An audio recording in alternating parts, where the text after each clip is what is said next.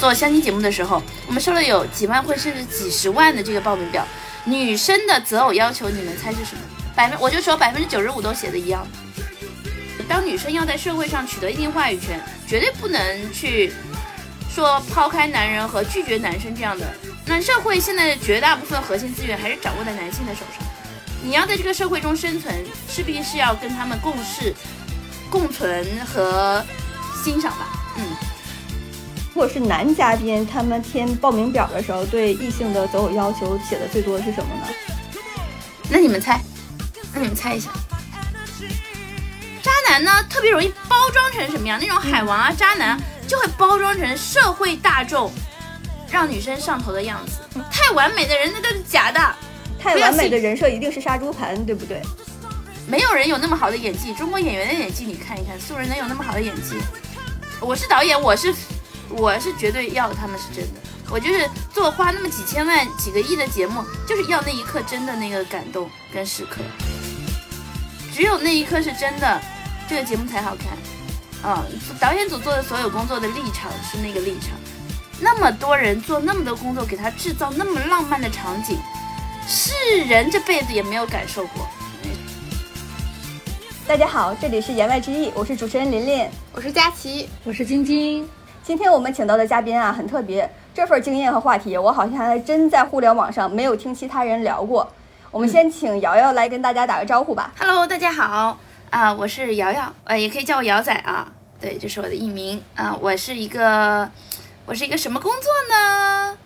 我想一想，就是大家平时，呃，都能看到的，嗯，然后是个综艺节目的导演，啊，那我做的节目是什么类型的综艺节目？有那么多类型，很多人问，啊，你见到很多明星吗？我见的明星不是很多，但是我见了很多单身的人，我见过大概有几千几万个单身男女，嗯，应该猜到我是做什么节目？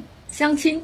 对，一下子梗就抛出来了，我我做了那个十年的。相亲还有恋综的综艺节目导演，对，可以方便说就是哪个节目吗？可以啊，最红的那个啊，什么呢？对对，做的年数最多、最红的那个。行好，咱不卖关子了。瑶瑶以前是《非诚勿扰》的导演，还做过一系列其他的相亲婚恋节目，面试过几万个人。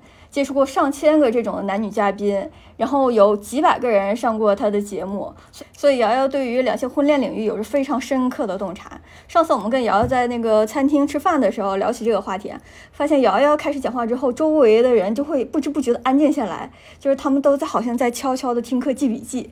所以咱们今天把瑶瑶请过来，大家也不用偷偷听了，可以大大方方的听，听完还可以大大方方的分享。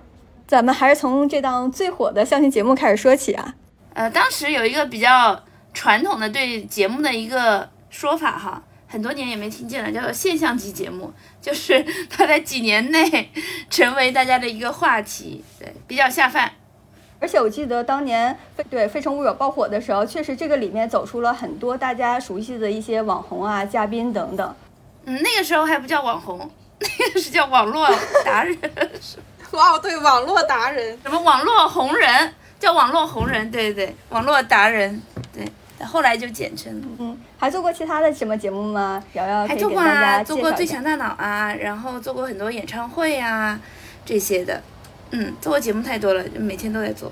对，我记得有段时间你还做一个很特别的一个婚恋节目，叫做《新相亲时代》。啊，中国式相亲，中国式相亲跟新相亲时代，那个就是比《非诚勿扰》升级一点，就会他会带爸妈去相亲。那个时候我也是场面很混乱。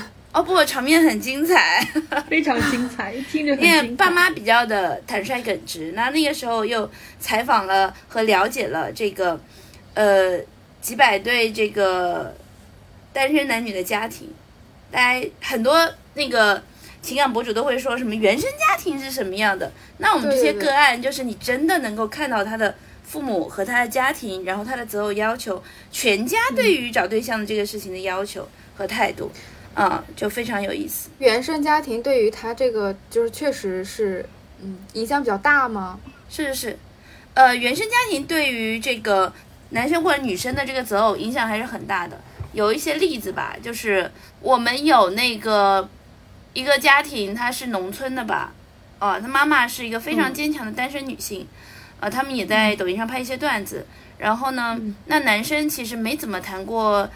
呃，就告诉我们的是没有怎么谈过太多恋爱，但是他的择偶要求，呃，就是说想找一个像他妈妈这样坚强的啊，离婚找对象，离过婚有过孩子都没有关系。但他本身其实是一个二十五岁都不到的男孩子，嗯他的唯一要求就是坚强，是吗？啊，不是，就是离婚带个小孩都没关系。对，但我们觉得他可能最后找到的那个女生会比较有点像他妈妈。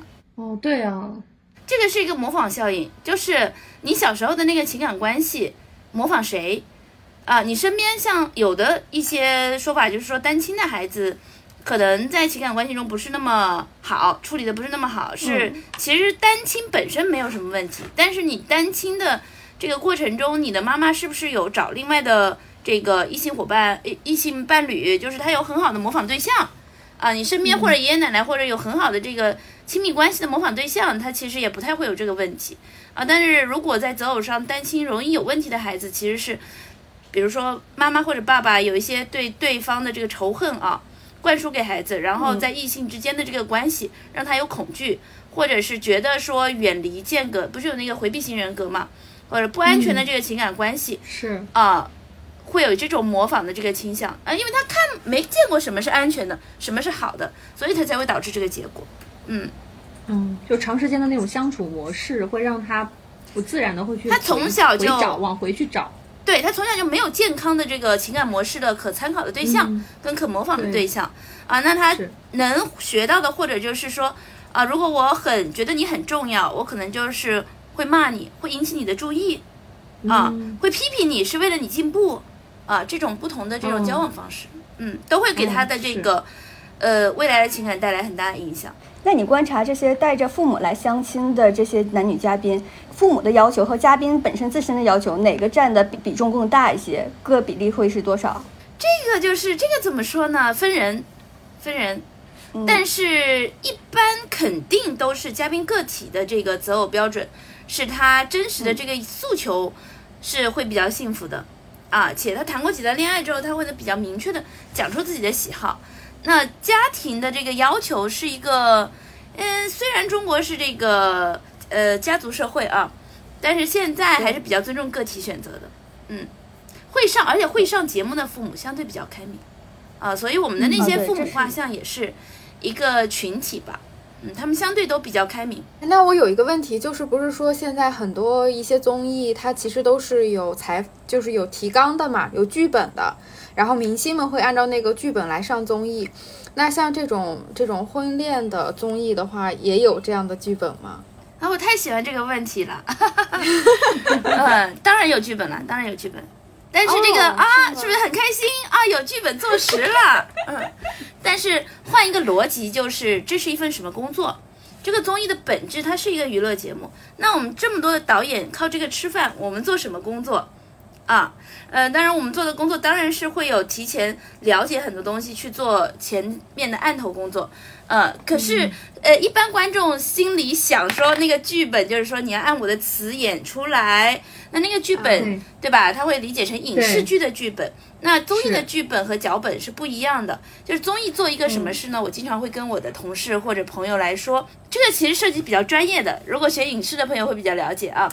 影视创作中做一个剧本，就是说人物的成功、角色成功。我们老师当时教我，就是这个角色要驱动这个故事，角色树立、树立起来了之后，他会带着故事走啊，这个故事就成立了。那换到综艺来说，就是你的选角占了这个成功的百分之五十啊。我选取什么样的角色上到这个节目中来，那他在这个节目中会产生怎样的戏剧效果？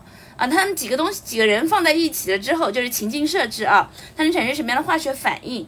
那选角的工作是我们做的大部分的工作，呃，这些嘉宾上台之后，他们就自己会在那个游戏规则和节目流程中自己发挥就可以了。他们是另外一半的编剧，啊，就是他这个角色会带着这个剧情走。这个也是为什么我们的节目，呃，能做十几年，但是剧情哎，发现都不太一样，哎，都有一些新东西。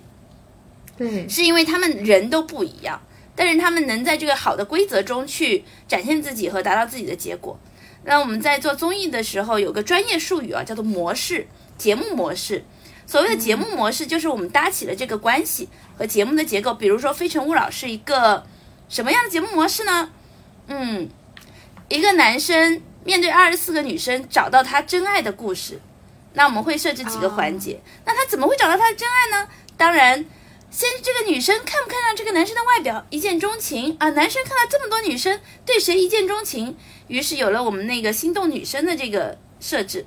那这些男生、女生想要了解这个男生，哎，那怎么了解他呢？大概有三个环节吧，三个方面吧。一个基本资料啊，他的工作啊，他的一些价值观呐，他的过去啊，上课啊，上学啊什么的。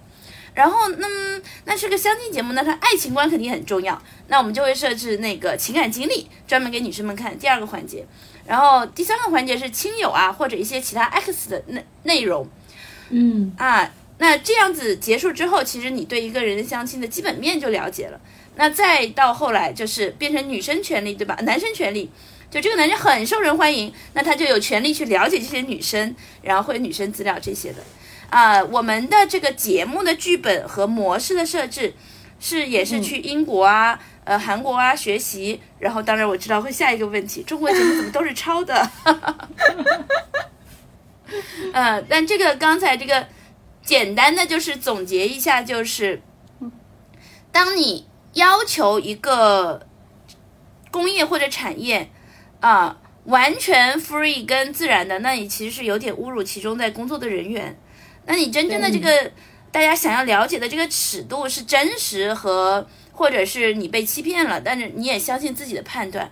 和你如果在这个节目中，这个内容中有一些真实的感悟跟感受，让你对生活有一些新的看法，我觉得你也要肯定自己在这个节目中的收获跟认知。然后我们也是感觉到非常的荣幸吧，我们的工作就是物有所值。我们的这个节目模式跟这个剧本的比例，导演组一个好的高级的作品是真实的，它能通过这个有限的时间内让观众看到最真实的东西。然后最有收获的东西，所以我们会花很多时间在选角上，了解他们真实的想法，然后会选取什么样的嘉宾上到这个舞台上，也做了很多这个工作。我们有一半的工作，我觉得是做侦探的工作，就了解他是不是有真实的这个诉求，人品是否过硬啊，提供条件是否真实啊，嗯。这也是我们工作的大部分内容，然后也是一个工作的目标。看起来讲的好像，哎，不太像揭露内幕，但是这是我们每一天的工作，还是对得起这份工作吧？这个节目的影响力也对得起我们的工作。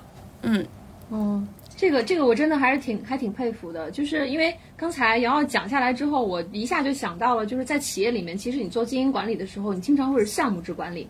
那所谓的咱们说的导演。他在做什么事情？他其实做的就是项目经理这件事情。他要确保他安排在每一个角色上面的这些人员是能够按照他项目推进制的这种方式去进行推进，然后各各式的人人员能够按照他预期的那个方式去把它呈现出来。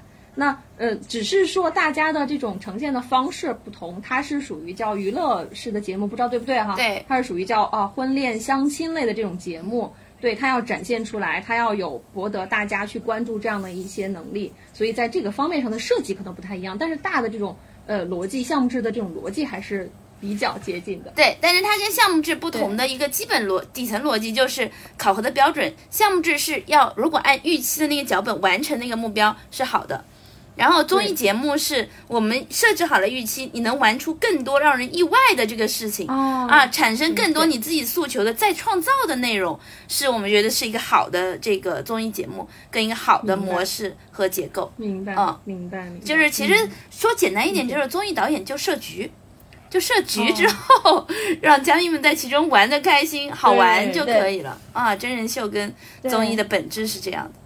嗯，对，确实是这样。特别同意瑶瑶的观点。我之前听有的纪录片导演也分享过这样的，说即便是纪录片，它其实追求的也不是百分之百的真实。对，它其实追求的是说你人的情感的表达的真实就足够了。表演它也可能会设定一定的钩子或者一定的场景铺垫，来让人们把平时可能不容易表达出来的真情，在某一时刻通过某一个摩擦或者燃烧的火花把它释放出来。那这可能是导演想要达到的一个呈现的一个状态。像其实它的底层逻辑也是编剧中一个情境，就是综艺导演是制造一个情境，让你选取的嘉宾在这个情境的短时间内发挥最有火花的这个碰撞跟效果。啊，因为大家时间都很都很忙，所以那我们的内容肯定是要经过筛选跟创作。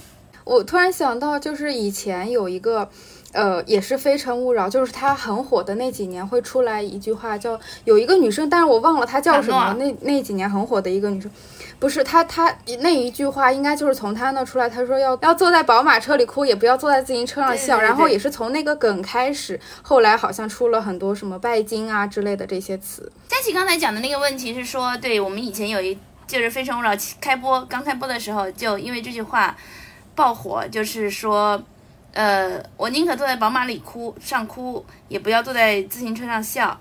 啊，就当时可能是一个条件一般的男孩子非常喜欢马诺这个女嘉宾，然后跟她表白，但是马诺在拒绝的时候，可能就无意间讲了这句名言啊。我们当时在都是觉得挺好玩的，没想到让这个中国人，就整个这个中国社会对于这个物质与爱情的这个冲突哈，产生了非常大的讨论。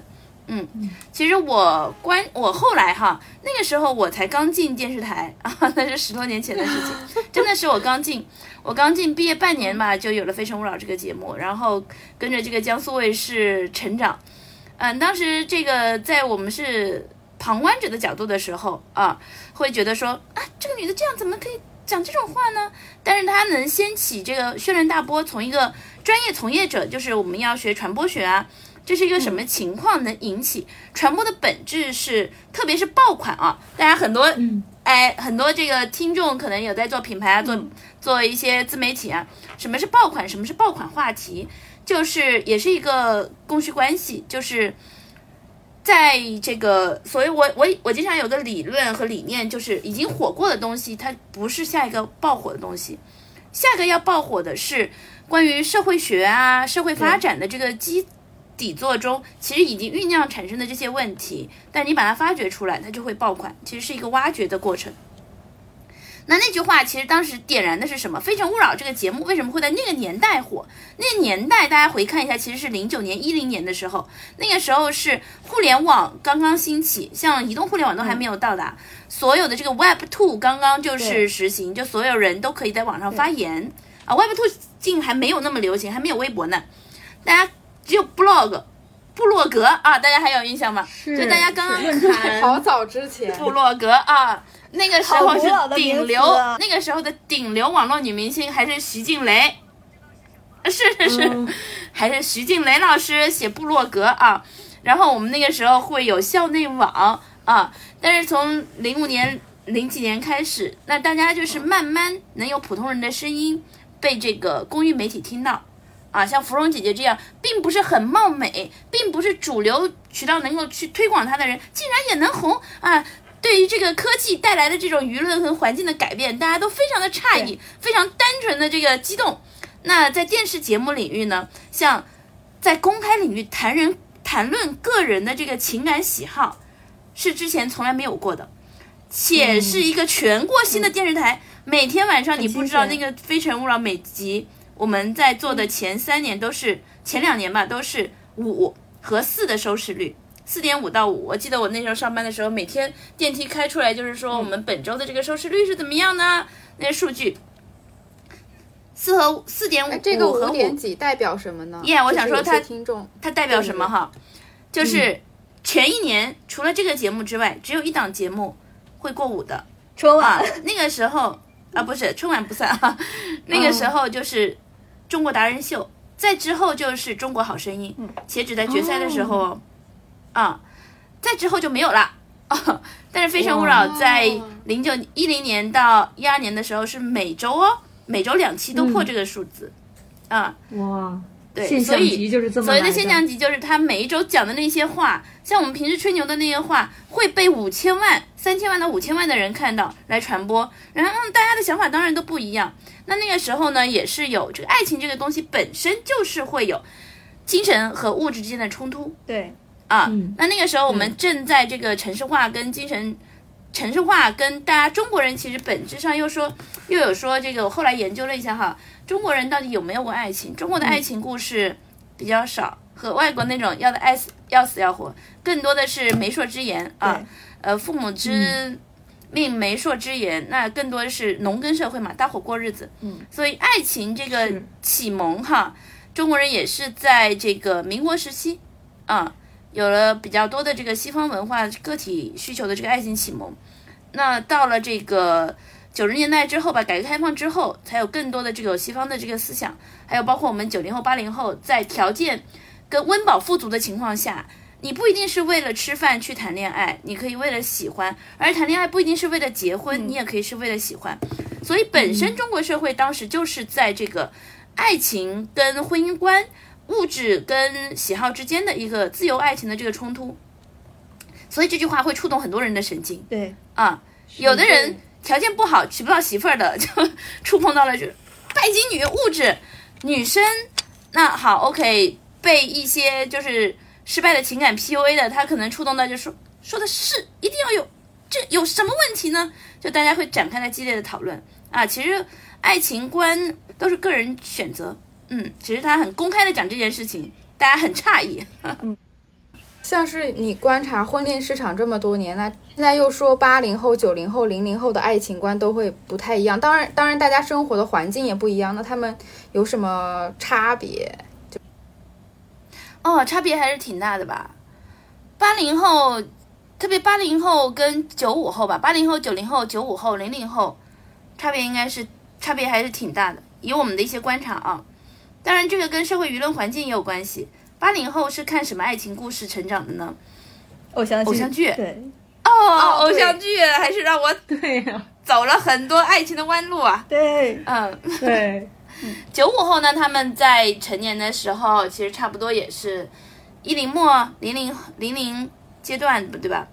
那嗯，他们特别是现在的这个九五后和零零后，那个时候有很多爱情的这个理论呐、方法、综艺节目啊、恋综啊，大家都向往比较浪漫啊、个人条件比较好一点的对对象啊。那到零零后现在都、嗯不是厌男就是厌女吧，不是渣男就是渣女吧，都是这种舆论导向啊。就大家都这个对异性的这个整体这个舆论的这个肯定或者是否定的这个话语场不太一样。嗯嗯，那你的观察来看，说为什么现在的年轻人好像越来越不愿意谈恋爱了呢？还有一些什么样的比较复杂的社会因素呢？生存压力太大了，性价比太低了。现在小朋友找工作都很难，嗯，那找工作很难。我这个这个饱腹思淫欲，咱们那个年代，现在听起来觉得自己好老，哎，其实就是咱啊，说起来感觉很老腔老调的，说咱们那个年代，呃，也不是很久以前啊，就 是十几年前，毕业的时候，八五后，八五后毕业的时候，那都是社会追着我们给饭吃啊。嗯，嗯，哪个大厂？那说明你们赶上了一个好时候嘛。哦，每个年代都有不同的好时候。对我觉得现在零零后自媒体啊，做那些啊，都是很好的时候。是的。嗯但是我还观察了一个有趣有趣的现象啊，就是虽然年轻人好像越来越不愿意谈恋爱了，但是同时他们对恋爱节目、恋爱真人秀会越来越上头。那你说这是为什么呢？也没有越来越上头。嗯，这个就是有一些内容哈，也是从专业角度讲的，有一些内容就天然受人喜欢，八卦。嗯美国就是拳头加枕头，对吧？就是八卦这些东西，就是天生喜欢。那看综艺看个什么就看个八卦，嗯，八卦什么东西最八卦就是情感，哎，谁都能聊两句。所以大家就是天生喜欢。以前不是都是讲张家短李家长，谁和谁又谈恋爱了，确都喜欢。那变成这种公益媒体，就变成了恋综，对恋 综大，家都可以坐在一起聊天，还专门设置一个二现场，哎，就看别人怎么八卦。哎，对，确实是这样。我感觉是大家都在磕恋综的 CP，然后感觉这个 CP 呢，比偶像剧里的 CP 好像是更真实了一点，是不是？对对，还能跟你的生活有所关系。对这，些人都是比你生活稍微高一点吧，嗯。也感觉能企及到。嗯，哎，那我们说这种他磕的恋综里面的 CP 是有百分之多少的比例是真实性的呢？哎，我也想，刚刚也想问这个问题。嗯，我我其实我觉得哈，每个导演组的操作可能不太一样，但是呢，就是你是从结婚，现在也有那个恋综的 CP 结婚的嘛，啊，有的人是会有长久的打算，这是非常好的缘分。那有的人可能没有走到最后，那有的人可能走一段，有的人，但是你，我觉得还是要相信自己的眼睛，就是那个能感动你的瞬间是真的，嗯。没有人有那么好的演技，中国演员的演技你看一看，素人能有那么好的演技，我也不行。我不信你。刚刚说那个感动你的瞬间是真的，我突然想起有一句话说，你你喜欢一个人的时候，你在那一刻是真的。对对，爱情本质上也是一样的。嗯，我是导演，我是我是绝对要他们是真的。我就是做花那么几千万、几个亿的节目，就是要那一刻真的那个感动跟时刻。这就是只有他真的是迸发出真情实感来，他才有可能感染电视机前的观众。我就做一个有点吃人血馒头的说法吧，嗯，就是只有那一刻是真的，这个节目才好看。啊、导演组做的所有工作的立场是那个立场，那这个节目如果不是真的，就不好看，对我们是一个反向的这个作用。当然，我们的一个善正向的一个讲法就是，希望他们能通过这个节目找到很好的姻姻缘。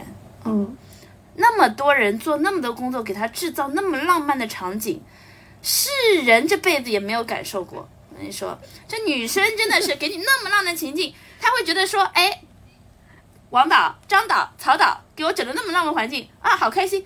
他肯定出发点都是说那男的给他搞的嘛，那男的 在他的这个哄怂恿跟驱使之下，让他爬山爬三天啊，为这个女的朝思暮想，天天给她在耳边煽风，说这女的干对这女的有意思，自己都信了。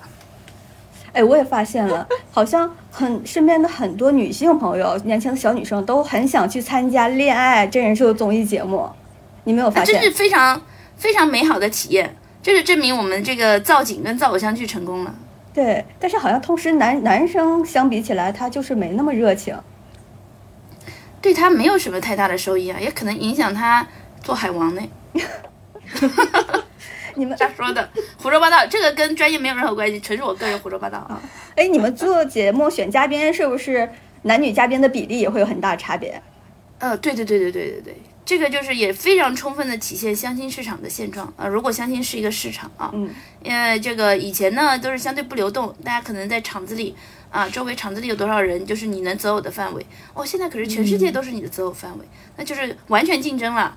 这个晶晶应该比较有经验，这整个是商业市场，完全竞争状态。是的，是的，这就是所谓的市场足够大，就看你有没有那个胆量。价格非常透明啊。对，是的，但这个是说结婚吧，就是说，如果你只是目的就是结婚的话，那你的市场应该会蛮大的，因为大家都是可以是你挑选的对象。但如果你要是要把恋爱和结婚结合起来，那就需要非常多的幸运才可能遇到。呃，这个也是我最近在研究的话题。刚才正好讲到，就是说，通过什么样的方式能产生爱情？爱情是可以产生的嗯，啊，这个幸运也可以自己或者自己的伙伴帮你们创造。嗯，但是现在都市中，就是我觉得大龄单身的女生或者单身的男生遇到一个比较大的问题，其实还是呃一个可接触的健康的择偶的环境啊，不是很多。然后第二个呢，就是可能恋爱的成本跟结婚的成本嘛也比较高。呃，现在的这个大家还向往爱情吗？我想问一下，你们向往吗？我还是蛮向往的。向往啊的我觉得大家呃，因为呢，这个关于恋爱的这个美好，也是无数的这个文学作品哈，也是没什么东西可写了啊，就是写这个，嗯 这个比较好写，比较好写，人生中比较独特因为它没有标。准答案，所以会比较好写吧。写对，而且他自己瞎写，瞎写。呃，遇到渣男，渣男内心戏可不是渣男，渣男内心戏那都是多情啊。小三的内心戏那也不是小三，那那都是关于爱情自由解放的追逐，嗯，对吧？就是形容出来那个 金庸老师跟琼瑶老师的作品，大家现在反看之后发现，哎，和主流现在的主流爱情观不太一样啊。那呃讲到我好想听刚才说的那个，就是哎怎么样能够怎么样产生爱情？怎么产生爱情？产生爱情？得到有一本书最受欢迎的就是《如何让我爱的人爱上我哦，我看过那本儿，哦，》。呃，脱单的第一步哈，嗯先不想结婚，先讲脱单，嗯，好吧？嗯，脱单当然首先你要习惯与异性相处这件事情。那现在互联网中最大的对立团体和群体是什么？在外国可能是不同的这个人种之间啊，在国内是男女都已经成不同人种了啊。所有的这个 所有的情感博主，什么最火？就是针对女性骂男人啊，男人都是渣男；针对男性骂女人啊，女人就是婊，绿茶，就是要钱，这是干嘛的？对，这个但凡稍微有点逻辑的人都知道，他妈就是赚这个人血馒头的钱，胡说八道。但是呢，就是女生，我觉得女生有一个要警惕的，就是想脱单的话，呃，警惕的就是，当然观众也会说，那你自己呢？啊，那我自己也是 顿悟了之后啊，谈了不谈了一些男朋友，啊，顿悟之前也是谈没怎么谈男朋友，整天的时间花在什么呢？啊，他不会不会觉得我嗯喜欢他呀？哦，现在想知道了怎么样？巴不得他不知道的啊，不是，就怕他不知道的，知道了怎么样？咱就来明的，无所谓呀。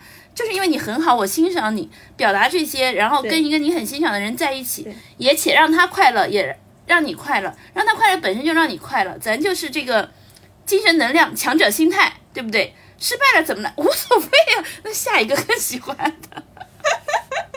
那就你的经验观察，什么样的男生和女生最容易脱单？什么样的人最不容易脱单？哦，刚才那个话题，大家想知道怎么脱单吗？怎么话？我还没讲完。对对你只讲了第一步，第一步都还没讲完。我只讲第一步，一个是第一步，就是它一共分能分几步哈？我觉得先讲最重要的一点吧。最重要的一点就是心态，嗯，就是你真的想脱单，就是这个男生，比如说你现在一个是心态，第二个是方法。方法就是你先搜罗你身边有没有不那么讨厌的，嗯，你就去约他，吃饭啊，干嘛的那这不相当于矮子里面拔高的吗？？No no no no，这个就是你先试着去欣赏，因为你换一个逻辑哦，就是咱们现在已经活到了这个人生的黄金年华，就假设现在是三四十岁好了，三十岁可能大家稍微超一点点啊。假设是平均三十岁的这个黄金年华，你从十八岁到三十岁，怎么的？大概说哈，女生在颜值上还是比较巅峰的一个年代啊、年纪。那在你这个年纪呢，这个真的是女生颜值的巅峰和择偶市场的巅峰，因为男年纪再长一点呢，可能还要配合上一些能力，能够让你的这个择偶范围会更大一些。嗯，那在三十岁以下，男人都是追女生的啊。那我们很多刚毕业的女生，那被男生追的、被家长哄的，在工作上都容易有情绪问题了，对于别人都得让着他。呃，我说不成熟的心态下啊，那在你这个最高峰的时候，身边都没有出现过这辈子可能会跟你牵手的，那你应该反思反思自己到底是什么层级的人了。你这个观点有点犀利了，有点扎心了。你会扎到要反思一下，是不是自己太宅了？这样。不不不，反思一下自己就这水平，对咱们就是你能也别把自己想太高了，对，别觉得自己就是偶像女女主角，必须霸道总裁才来爱我，没有那样的男人，就跟自己一样，哦对吧？哦，是这个意思。我刚才想了半天，我都没有明白是什么意思。点醒你了是吧？反应太慢了，反应太慢了。稍微扎心了，就是就是回归现实，择偶上无非几个问题，对吧？一个是你的标准不匹配你真正的这个实力，啊、有的被渣男就是抄底了，对吧？你挺好的一个女生，其实很多更好的人可选择。还有一个是不是我们的要求有一点幻觉啊，有一点有一点不太现实，就不存在那样的男人。啊，只是你有这个爱情需求的排序。第三个其实也是最根本的，就是你知道你到底要喜欢什么样的男生，你这喜欢的男生在哪里，你能通过什么方法认识到他，然后展开交往。或者我现在的目的就是跟一个不讨厌的男生试试看交往也没关系，你有一个就是跟异性交流跟交往的心态。嗯，我觉得爱情中国人最缺少的几个教育哈，一个是关于自己究竟要做什么的学习的教育，我为什么要学习？对我为什么要生活？然后第二个是爱情的教育，呃，什么是好的爱情？我究竟要爱什么？然后怎么爱？然后爱情是需要锻炼的，什么那种说，哎，平哎不要早恋，大学毕业之后赶快结婚，这个已经被大家吐槽了很多年了。这个就相当于说，女生也是觉得不用谈恋爱，不要遇到渣男，就跟一个人白头偕老，也不太可能。这个亲密关系是需要锻炼的，还要有一定概率，你才能你谈几个才知道什么是好，什么是坏，对吧？这就相当于就是平时不做练习，考试拿一百分，概率比较低，也不是没有啊，概率比较低。所以一个比较好的这个也有结婚早的，运气也比较好，在外人看来都觉得是很好的男孩子，那两个人也是要磨合的。你也可以一道试卷就是做很多遍，也可以是多做几套试卷，然后在最后一张一下子拿高分。嗯，然后还有一个就是我觉得中国的这个教育跟职场之间的这个教育哈，嗯，有脱节。有点缺失、嗯啊。我们很多应届毕业生要想进入职场，你提前两年去实习吧，不然就是这个和真正实战和在工作中能完成你的任务，跟成为一个。呃领导值、呃老板值得付费给你的职业人，还是有一定的距离。嗯哎，对，瑶瑶现在在创业，这也是瑶瑶作为老板的一个心声吧。哎，又讲远了。打工和爱情都需要修炼。对对对，就比较现实，这是一个比较现实的。所以第二步，第二步是啥？然后心态的同时是知道你自己喜欢什么样的。有的人说这个，说起来就是霸道总裁啊，对，还有喜欢自己自己喜欢什么样的，这个也有一个话题啊，就是我们做相亲节目的时候，我们收了有几万或甚至几十万的这个报名表，女生的择偶要求，你们猜是什么？百分我就说百分之九十五都写的一样的，是什么？成熟稳重。啊。但这个其实很难评判什么样是成熟，什么样是稳重。大概都能想象霸道总裁吧，或者是什么样的。但是呢，也有一些就是社会共识吧，大家都觉得应该找成熟稳重的，其实是没有什么太个人的思考跟判断，啊，比较从众的一个选择。对我听到身边女孩难道说想找什么男朋友，都是这个条件。对，觉得比较适合结婚啊，对，适合结婚，讲啊，有责家庭责任感。嗯对，对，但是男生跟女生一样，其实他们也很丰富。嗯啊，有喜欢运动的，嗯，有喜欢钻研的，他们可能并不那么稳重，但是他们也对家庭有责任感，而且你还会觉得挺幽默、挺有趣，有什么不好呢？是非得人家都戴着一个面具来跟你交往，你就喜欢那个面具嘛？像我们的女生，那么就温柔娴熟啊，对大方。那我确实不怎么温柔啊，但是我也觉得自己还挺有魅力的。那换一个说法，就是男生其实也是这样的群体，嗯，也是欣赏他们的个性。啊，就是整个这个择偶的过程，也是你融入这个社会和找到自己和接受自己的一个过程。大家可以把这个当做一个自己的课题去体验挑战呗。嗯，男生本身也是另外一个跟我们成长或者思维方式不太一样，本质上还是因为生理上的不一样和社会环境的不一样。但是呃，当女生要在社会上取得一定话语权，绝对不能去说抛开男人和拒绝男生这样的呃交朋朋友，把男生先当做一个人，那女生本身也是一个人，就是我是一个什么样的人，我想找一个什么样的人做人生伙伴，那你去了解这个人。那你先去了解这个人群，然后去找到这个人，啊，社会现在的绝大部分核心资源还是掌握在男性的手上。你要在这个社会中生存，势必是要跟他们共事，啊、共存和欣赏吧。嗯，嗯我觉得刚刚瑶瑶说的那一点，她其实想表达的意思是，呃，就是还是要先找自己，而不是说把所有的都是评判别人，因为因为你跟别人相处的过程当中，别人就是一个镜子，对，对你陷入评判其实是无意义。当然你要呃了解跟有所警惕吧，一些不好的这信息，毕竟这个大城市是陌生人社交，也有很多不好的人，大家都要注意安全，照顾好自己。嗯哎，那我好奇一点啊，如果是男嘉宾，他们填报名表的时候，对异性的择偶要求写的最多的是什么呢？那你们猜？那你们猜一下？温柔、贤惠、美丽大方，漂亮，对，就是长长得好看 哦，是吗？都这么直接的吗？啊，对，就这么直接啊，就是就他们很现实嘛。源自于心理的。但是结婚的话，他们肯定还是会选择在长得好看中。在选择条件好的，对，嗯，当然我们那个年代的时候，对于女生要条件好，我们当时做那个节目的时候还没有那么明目明确啊。但现在你会发现，身边的男生对于女生的条件还是比较看重的。我觉得是现在的年轻人生存压力越来越大了。对对，生存压力至少不想被拖后腿吧，不然人为什么那么努力呢？哎，而且女生特别会工作之后，对，当然你也找会特别会工作的男生，你们也能比较聊得来。其实情感中有几个需求啊，一个经济条件，然后第二个是嗯类似于赞美的语言呐、嗯，还有陪伴呐、还有陪伴啊，礼物啊，每个人的需求其实不一样。有的人就其实不需要那么多陪伴，啊、他觉得男生如果是工作为了家庭努力是最重要的，那他就可以找事业狂的男生，嗯，但有的人就特别需要陪伴，嗯，老公在外面工作，给他电话就是轮流打，轮流打，然后他没法工作，他心里舒服了。哎，我觉得这个和和年龄有关系吧？你觉得成熟一些，应该是不是这样的会少一点？可能会，呃，对，是会，理论上会，嗯但是他对于陪伴的这个需求其实还会更比一般人还是更高，哦啊，对吧？她所以她的老公其实他觉得，哎，收入差不多，咱们这个小富即安就比较好了。但是我需要你嗯陪伴我，或者我们参与更多的家庭生活，哦，他会比较看重。外貌这个，我是不是要讲点你要讲点什么劲爆了吗？？不太正正确的。啊，讲吧讲吧，好啊，好啊。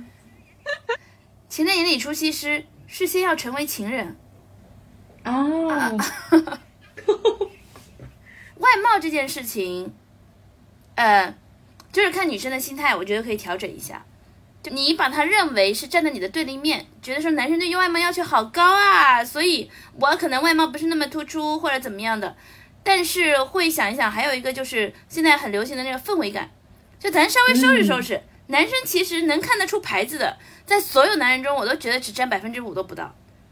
对就是对对，什么好看，咱就照着那个穿，也不用花很多钱，差不多得了。但是要干净、得体、大方，跟有你自己的审美跟品味就可以了。哎，像在座的三位都非常的好，谢谢。就是你其实 不是外貌，不是要花很多钱的。像中国所有女生在攻击中国男生的一些对外貌上不太在意这件事情哈。换言之，就是大家就是因为中国女生在外貌上投入其实还是比较大，但是也不用容貌焦虑，差不多得了。但是比你啥不搞，又邋遢，又就是非常的油腻，对吧？那咱不行，咱还稍微收拾收拾，但是不用陷入容貌这个陷阱。但是还是得收拾收拾，因为这个视觉捷径啊。你其他的什么，咱要看多少多少书，怎么怎么样啦，咱要把企业做上市，咱才有这个财富价值。这个容貌已经是最简单的一条加分项了。嗯容貌这件事情，女生真的，哎，不用焦虑，但是把这个当成一个捷径也挺好啊。对很多人当捷径嘛，都都当。男生稍微是觉得说，我只要有钱，只要有实力，就有女人来爱我。男人是被成功学绑架，女人是被容貌焦虑绑架。就是这个消费主义跟社会舆论就分别有两派，互相绑架你们。对，对，就像那天我看的有一个那个呃，应该是有一篇文章，心理学家写的一篇文章，他就说，他说我发现在呃，就是一定程度上去看精神科的人里面，男人都在去看说为什么我不成功，然后女人都在看说为什么没有人爱我，就是我觉得还有一个就是，哎呀，这个舆论把爱情在女人生活中的位置讲的有点太高了，爱情其实也没有那么重要。没，但是我就说这个这个是真的，我也想说的，就是非常想说的，就希望嗯，这个，哎，把爱情这个事情搞得有点太高了，其实也没有那么高。当然是爱情本身是你人的一部分嘛，喜欢谈就多谈一点，不喜欢谈，那也想解决这个问题，那就试着去谈一下。嗯，嗯就是可能未必能得一百分嘛，也可能得个两百分。那我想知道，你们作为幕后的导演，嗯、会不会帮嘉宾去分析判断，是说他适合什么样的伴侣类型？会啊，会啊，会啊，嗯，会帮他选择吗？会帮他推荐呢。那你们有没有一些什么分析的方法，能够判断是说这个人适不适合自己，快速的去做判断，什么适合我吗？哎适合适合那个人，对那俩适合一个人那俩人配不配是吗？哦，那俩人配不配？底层价值观吧，底层嗯价值观，还是对生活、对工作的一些认识。像我前阵子啊，上个月刚刚有一对朋友，我去年十月给他们简单介绍了一下，他们现在结婚了。好快呀！去年这个有什么10月份秘诀呢？那怎么样脱单最快呢？对就还有一个就是你真的要结婚，真的想结婚，啊，不嗯是那种没别人挑刺，看谁都看不上眼，你还是比如说这个对象，你多发掘他身上的优点，嗯，那这个、嗯呃，但是呢，还有对多发掘他的优点，然后互相创造机会吧，嗯，还真的这个意愿比较重要。那两人是什么情况呢？就是在我们那个县城，嗯嗯，县城我的朋友啊，男生是做电商的，那平时也比较忙，啊，但是他比较上进的。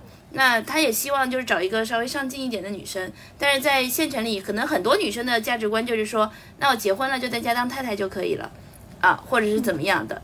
那那些女生对他来说，可能就在底层价值观中，她那种女生她能接触到很多，也找到很多，因为她条件还可以，但是可能不是很匹配。她还喜欢有上进心一点。那我那个女同学呢，我小学同学，她就是呃，也做在我们当地的一些大的公司做经理啊。包括离职之后自己创业啊，做一些小买卖，嗯，那她对男生也是希望有一些事业心啊。那本地的男生呢，很多可能有事业心的结婚早，但是另外的呢，就是可能就相对小富即安咯，也是有这个问题，身边接触的圈子也比较小。那我就给他们稍微介绍了一下，他们俩哎，发现对方都还是可以。我那女同学稍微有点胖胖的，但是男生也觉得说，哎，挺漂亮的，因为她很好看。穿衣很有衣品，啊，那我介绍了之后，他们其实就是咱们这个三十几岁的成年人，就是可以展开很正常的这个交流跟社交啊，然后一起出去玩一玩，发现哎，我们在玩的上面对生活的这个乐趣也挺匹配的，他们都喜欢玩，然后一起出去旅游，一起干嘛的啊，就发现哎，在生活的进取心上，首先在事业心上，在生活的喜好上，就是你能。过到一起能干到一起，就干活的意思啊，就比较好了。嗯，其实恋爱跟相亲就是这个事情，恋爱跟结婚嘛就是这个事情。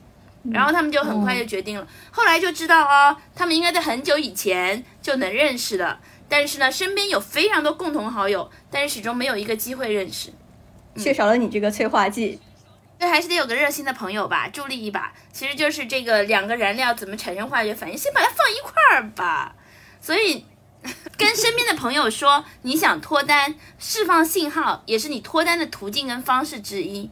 嗯，特别那些老阿姨啊什么的，很爱给人介绍的啊。我都跟我小学老师说我想脱单，他 马上去公园给我放资料了都要。但他比较可爱，我老师很可爱。那你观察，那什么样的人相对来说不容易脱单呢？什么样的男女嘉宾他最不好找呢？最不好找啊？对，本身没有意愿。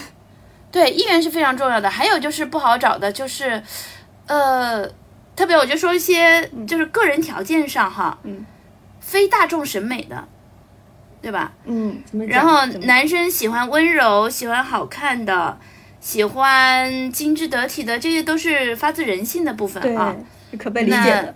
有特别很多很乖的女孩都不出门的，都不接触的，这种就是脱单非常难。我觉得对女生来说是。你其实也放弃了很多融入社会的机会，呃，但凡勤快跟勇敢的都比较容易脱单。就是你要不就懒，要不就怂，又懒又怂，那没办法。就是月老到你家门口都拉不出你，男生也是又懒又怂，月老到你家要给你牵红线，给你敲门你不开，对，敲门都不开啊，让你出门你不出，就可能网恋，网恋也可以啊，网恋呢也算能有条线通到你家了，网线。还有就是如果。呃，你说胖的女生、高的女生、矮的女生，我都看到很多过得非常幸福的。嗯，还是心态上就是勇敢加勤快，无非那脱单的路径其实就那几条，对吧？多找身边的朋友介绍，释放信号，自己多参身参加有单身男士的这个活动。然后第三就是你喜欢的人的类型，他大概出现在什么地方，你就多出现去那边找。嗯，我想问一下瑶瑶，你作为。婚恋综艺节目的导演和不做这个工作，对你本人的择偶观和人生观是不是会产生很大的影响？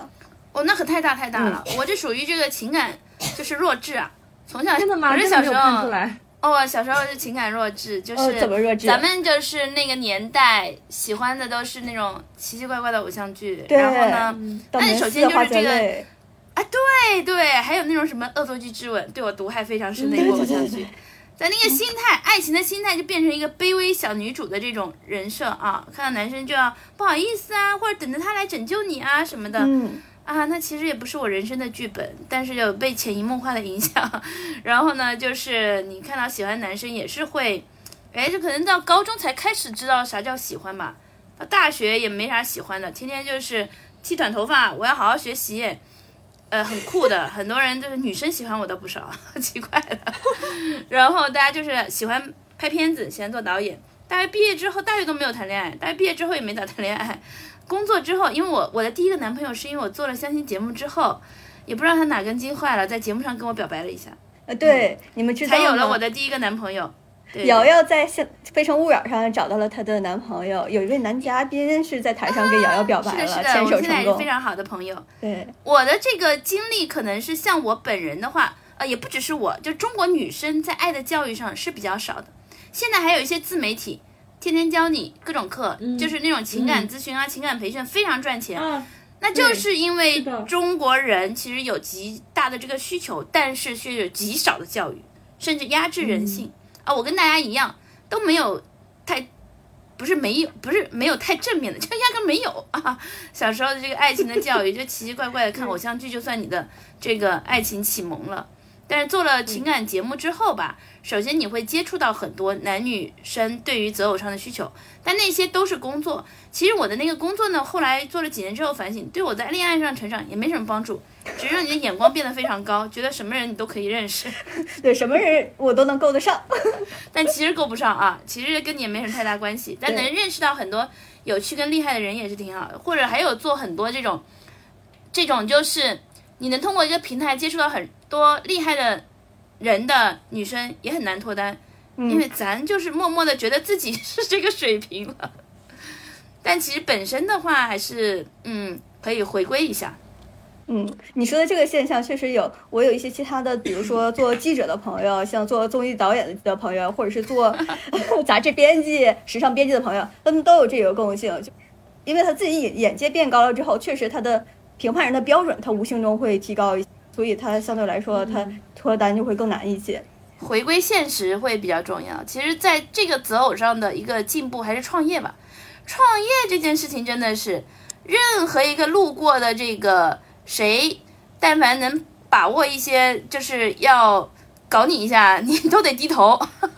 任何一个小小的困难都得靠你自己要去解决，因为这个是你是最想开这个公司的，是其实的你是唯一要做这件事情的，所有人都是帮助你，你得求着啊，感谢啊，或者是你用一些利益啊什么的诱惑人家，但是呢，本身你要认清，他们都跟这件事情没有最核心的关系，你是最核心的。哦我懂了，对吧就是会从甲方心态变成乙乙方心态了，是吧？就从大爷心态变成一个实实在在的心态，那其实择偶上也是如此吧？就谁男的天天得供着我小公主，嗯没有小公主了，没有了啊！小公主在三十岁以前已经死了，没有小公主，只有老妈子。小对对对，小公主的日子到头了啊！你也能接受很多事情，哎啊，我觉得这个晶晶会很有这个，呃，就是感悟，因为做项目管理嘛，就是哪些小人物，但成为了你的关键人物，比如看门的大爷给不给你开库房的门之类的，低不低头？以前的什么东西，这个老头素质那么差，我就要去曝光他。啊！发现不给他买酒的话，开不了门啊！带两条烟过去，谢谢大爷辛苦啦。对，你会发现任何一件事情或任何一个你之前不起眼的人都可能会变成你这件事情成败的关键因素。会成为你生命中的贵人。对跪着跪着 跪他。对，哎，那我还想问一下瑶瑶，你刚才说中国人普遍都会缺少一种情感教育嘛？那如果你将来有了小孩儿，你会从小给他进行什么样的情感教育？哦，其实情感教育跟自我发现就是还是个体个体觉醒嘛。嗯，缺少情感教育是个体缺少个体觉醒和自我发现的、自我探索的一个其中的一个部分。嗯、还是希望他的人生的目标是成为他很想成为的人。嗯，其实我这点算幸运吧，就是我爸妈从来不管我要去干嘛。嗯，然后我三十几岁高龄说不要南京的工作，要来北京创业啊，你去吧，啊，没有人阻止。我要把南京的东西都处理掉，然后干嘛的，他们都非常支持。当然，他们现在就是一个要求，希望我早点结婚。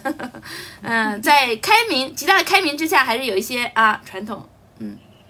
那这个是不是说，就是全世界中国人催婚现象是最严重的这种？哦，对对对对对，对，这个是我以前在做一个历史节目的时候，没想到催婚这件事情是历史教授的一个知识，就是让我得到了一些启发。他说，历史学对于这个世界有什么影响？为什么要去读历史？嗯，他从历史观的角角度来说，为什么中国是全世界催婚最厉害的国家？为什么呢？就是？全世界哦，嗯而且是全世界历史上催婚最厉害的国家哦。首先，中国的这个传统儒家的文化就传宗接代，啊，传宗接代，首先底层上非常重要。然后第二个是，你有没有发现是八五后到九零后比七零、五零、六零更严重？是为什么？就是独生子女政策。哦，独生子女子女政策导致家庭中只有你一个小孩。那如果你不结婚，你家族的血脉就断了。他们除了催婚还能干嘛？其如果我有三个小孩，这个不结婚，那个结婚，你爱干嘛干嘛，我忙着带小孩忙死了，没时间理你。啊，对，或者你不结婚，我也会催一催，我也会催一催，但是不会用生命去催你。中国的父母，所有火力都在你一人身上。对，而且是两个人哦，两个家庭哦，上面还有一样的呢，所有就是中国人，中国的这些独生子女家庭是全家人用生命在给你催婚，呃全家人用就是全家人在帮你找对象这样的，嗯，相亲是全家人帮你找对象，九五后这个现象好像又会呃回落一点，就是他们反而会就是感觉。呃，催的不是那么的狠了，就是好像他现在年纪也没那么大嘛或者说也是没办法，你父母给你催婚吗？现在？没有，好像很好像不是很多。对，父母会相对开明一点。七零后的父母也接受这种开化的教育，啊，比五零六零后的父母开化教育，至少看琼瑶嘞，比五零六零后的父母稍微好一点。嗯，所以这个是大概一个历史和这个文化的几个交合在一起吧，又是这种非正常的这个历史阶段导致的这个社会现象吧。嗯，独生子女政策有很多好的影响。就是中国的女生为什么是世界上工作最多的、投入工作最多、产出最多的？其实是因为女生们因为独生子女政策，很多优秀的家庭中的女生孩子被迫啊被迫接受了全家倾力资源，嗯，让你去学习，啊，和让你去成长，让你拥有这些财富和家庭的资源啊。因为这个政策被迫受到了良好的教育，被迫获得了全家所有的资源，去到了很好的工作和环境。嗯，中国女生，所以这个为什么说现在女强男弱哈？因为女生在历史上为数不多的跟大家有真正的同样的一个起跑线，在出生的概率上也是，在这个受到家庭的投入的资源上也是。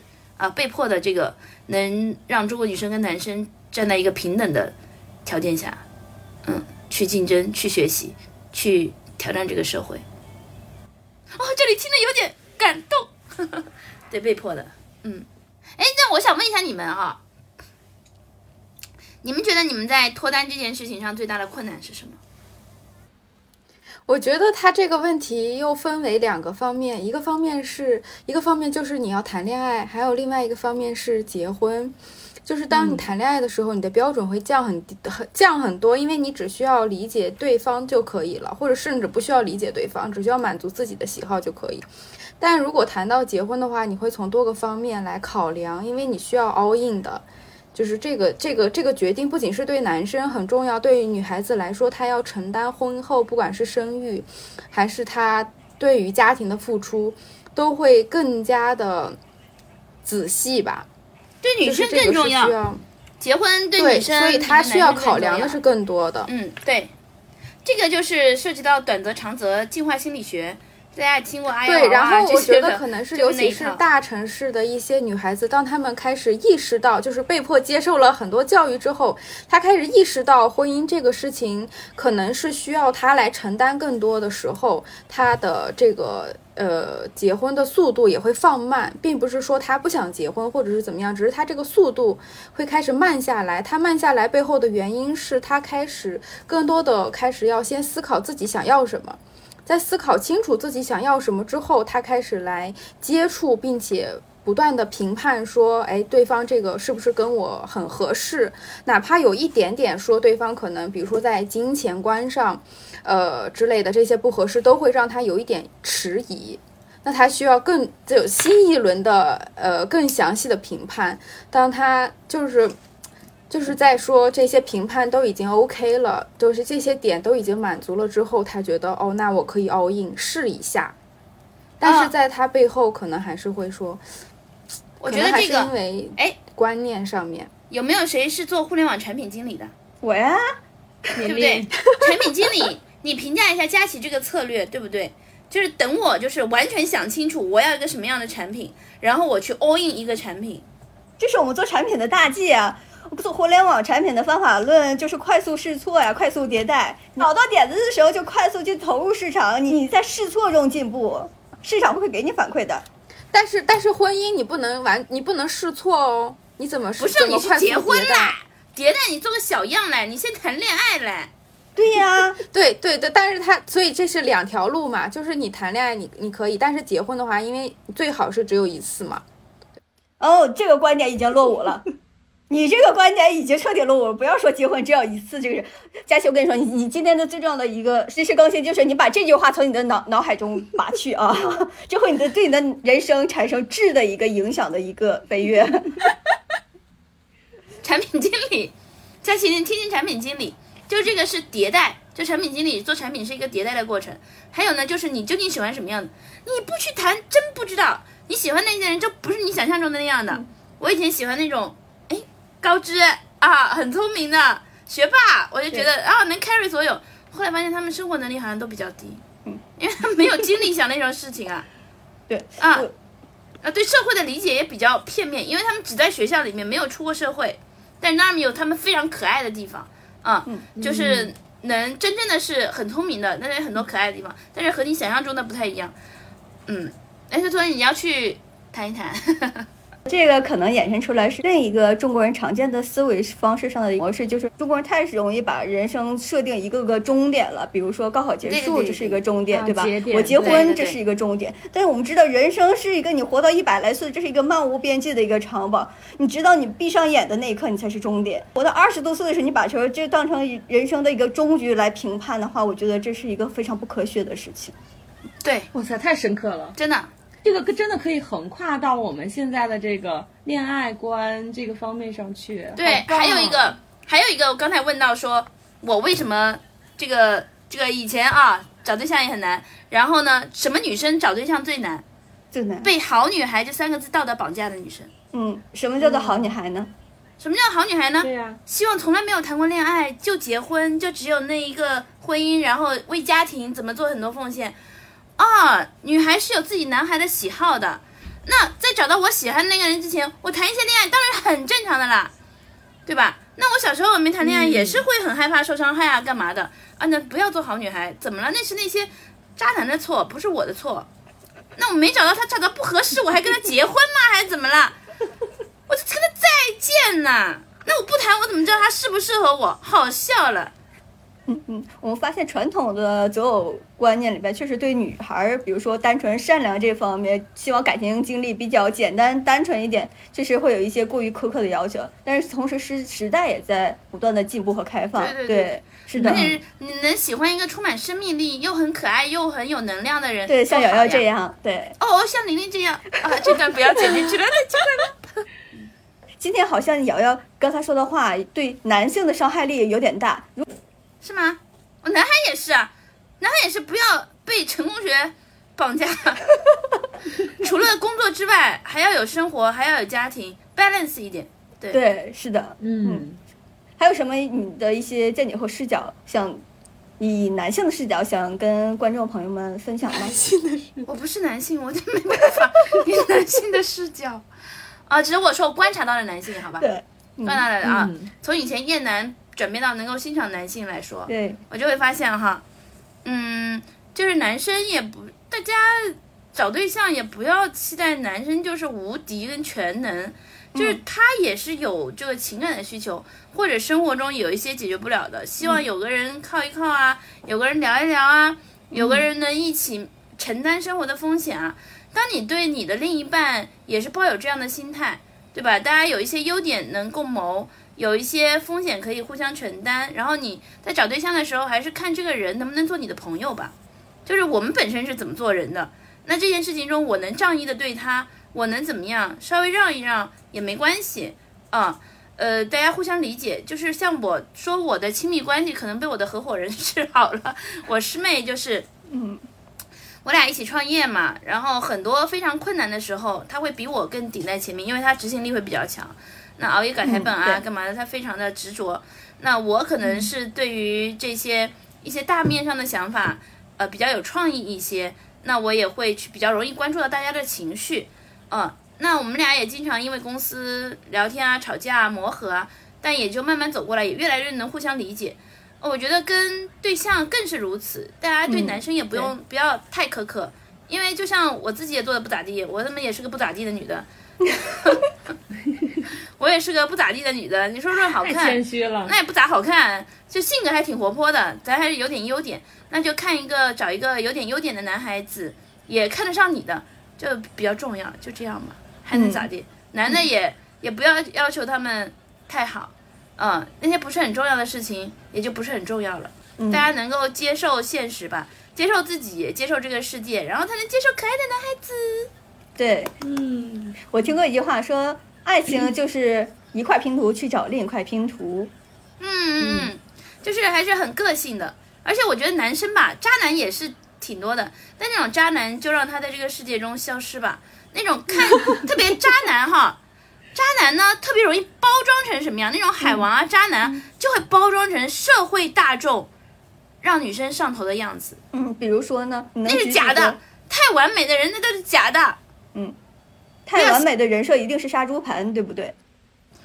就是太过完美，且对你也没有什么需求，或者是太过完美，对你，人家条件也比你好，又很完美，又给你提供无限的情绪价值，还来追你，怎么可能？好事不会轮到我头上的。深情又很专一，是吧？嗯耶又爱你啊！那我只能说一个原因就是他家教好，嗯，但是他又很爱你，但是但是要不就他身边就是能接触到女生资源非常的少，呃，只有你能跟他有产生亲密的这个阶段。就是我听一个八卦啊，就是说那些很有钱的人的小三，其实长得也都不咋地、啊，对，有些情感需求。但是都是一些助理啊什么的，因为比较好控制啊，干嘛的？那就是那个有钱男的嘛，他毕竟掌握了很多优势资源。我就是意思就是说，这个人能跟你在一起，还是有一些这个，不管从这个市场竞争的这个需求角度来分析，你这得找到自己还是有一些特殊存在，嗯，不然就是真的是骗子。还有渣男，就是骗过之后马上跑，哎，好恶心。对，你说那种情况看，我觉得更有可能是他下一秒钟就会给你发过来一个投资链接，说咱们这儿有一个大项目，哪上能赚一百亿，咱们一起来理不止财吧。骗钱，也有骗感情、骗色的。就是说，他就光想谈恋爱啊，不想结婚，或者你是冲着结婚跟他谈，他就冲着谈恋爱，然后又用一些很模糊的一些说法，让女生浪费时间在他身上。但是这种，如果女生也只是想谈恋爱，哎，挺好，也能理解、认识一下这种哎风格不同的男孩子。啊，人生就是一段旅程，你可以去不断尝试打不同的怪，来增强你的人生的体验。